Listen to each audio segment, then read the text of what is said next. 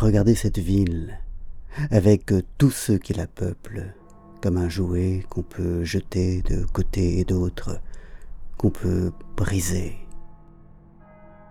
Vous avez dû vous apercevoir que c'est le sentiment des mercenaires et même des officiers qui sont avec nous.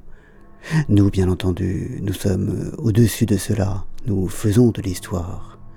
Et pourtant, pour moi-même, c'est un plaisir délicieux de voir aujourd'hui ces hommes de Venise, si fiers, qui croient qu'ils existent.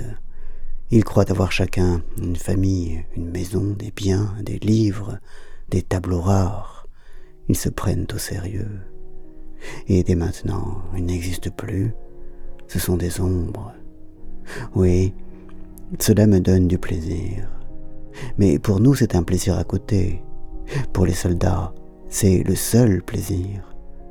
Que leur importe l'histoire à la plupart d'entre eux, et l'entreprise de cette nuit ne leur donnera ni fortune ni gloire.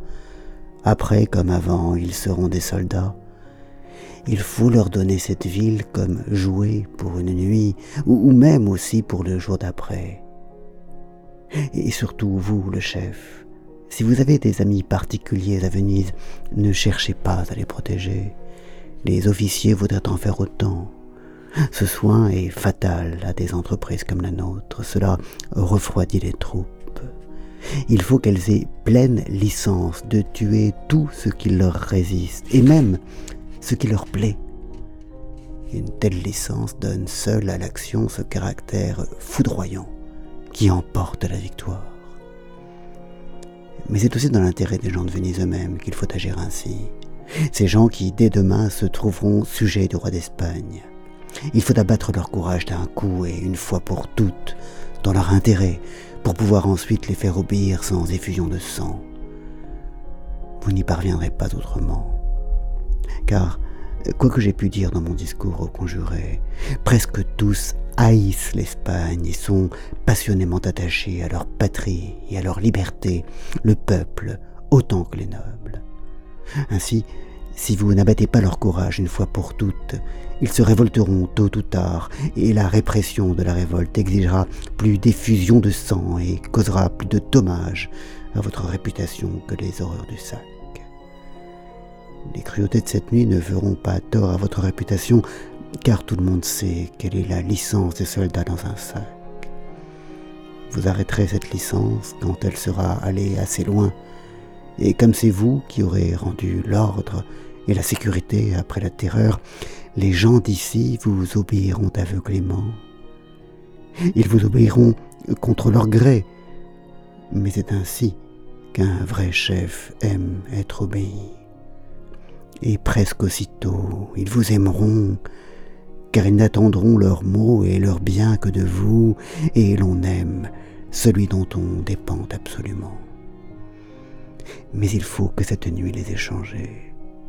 Voyez-les fiers, libres et heureux.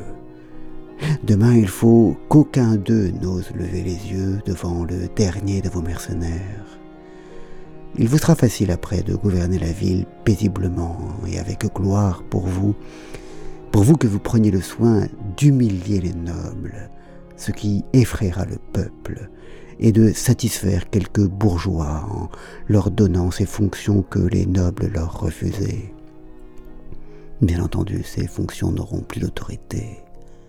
Les nobles ne devront plus avoir aucune place eux qui étaient trop fiers pour parler aux étrangers, ne devront rien pouvoir faire, ni commerce, ni mariage, ni déplacement, sans passer de longues heures dans les antichambres d'Espagnols pour obtenir des autorisations. Il faut que cette nuit et demain les gens d'ici sentent qu'ils ne sont que des jouets, se sentent perdus. Il faut que le sol leur manque sous les pieds, soudain et pour toujours qu'ils ne puissent trouver un équilibre qu'en vous obéissant. Alors, si durement que vous les gouverniez, ceux mêmes à qui les soldats que vous commandez auront tué un père ou un fils, déshonoré une sœur ou une fille, vous regarderont comme un dieu. Ils s'accrocheront à vous comme un enfant au manteau de sa mère. Mais pour cela, Il faut que cette nuit rien ne soit respecté, que tout ce qu'ils tiennent pour éternel et sacré, que leur corps et les corps des êtres chers, que tout cela soit sous leurs yeux, livré comme joué à ces grands enfants que sont les soldats. Il faut que demain, ils ne sachent plus où ils en sont, ne reconnaissent plus rien autour d'eux, ne se reconnaissent plus eux-mêmes. C'est pourquoi, outre ceux qui résisteront et qui, bien entendu, devront être tous tués, il sera bon que les massacres aient été un peu plus loin, que plusieurs de ceux qui survivront aient souffert patiemment qu'un être cher ait été tué ou déshonoré sous leurs yeux. Après cela, on en fera ce qu'on voudra.